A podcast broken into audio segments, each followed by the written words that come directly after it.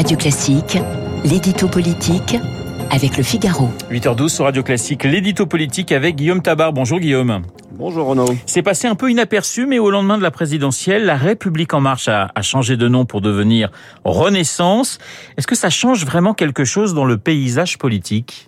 Ben, Ce changement est passé inaperçu parce qu'il a été annoncé trop tôt. Euh, disons que les responsables de la majorité ont annoncé en même temps deux opérations distinctes euh, qui, dans l'esprit d'Emmanuel Macron, devaient être initialement dissociées. Euh, la première opération, c'est la création du label Ensemble.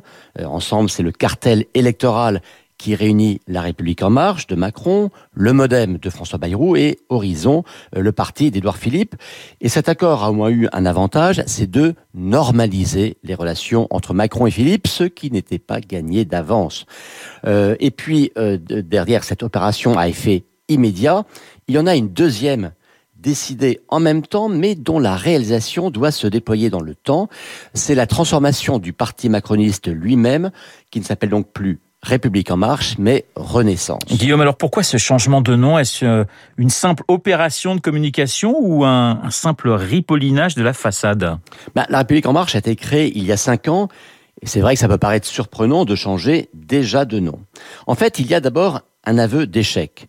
Euh, dans leur candeur, à moins que ce ne soit par orgueil, les macronistes avaient rêvé d'un parti qui ne ressemble pas aux autres. Eh bien, effectivement, LRM ne ressemble pas aux autres au sens où il n'a pas su structurer une armée de militants, il a été incapable de faire se lever une nouvelle génération d'élus locaux dans les villes, les départements ou les régions, et il n'a pas plus réussi à être une force de proposition.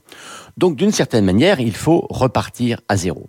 Et puis surtout, surtout, LREM a été créé par Emmanuel Macron, pour Emmanuel Macron et avec aucune autre identité que celle du président de la République. Or, vous le savez, de par la Constitution, ce même Macron ne pourra pas briguer un troisième mandat présidentiel consécutif.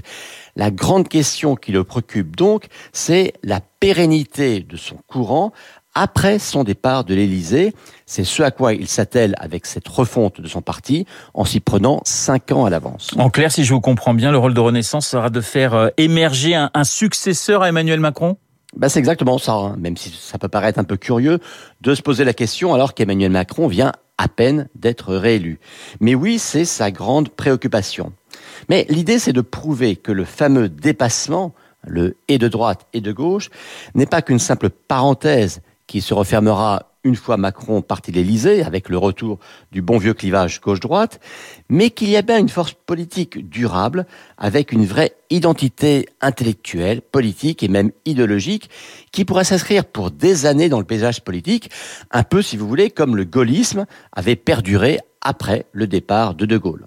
Alors, il y aura des assises fondatrices de Renaissance au début du mois de juillet, puis une montée en puissance durant deux ans sous la houlette euh, du jeune député européen Stéphane Séjourné.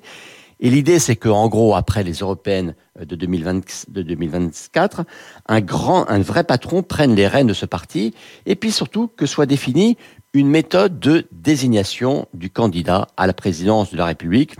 Vous le voyez, hein, tout cela peut ressembler à de la cuisine partisane, mais en fait, c'est bien la question de la pérennisation du macronisme qui est déjà en jeu. L'édito politique signé Guillaume Tabar tout de suite.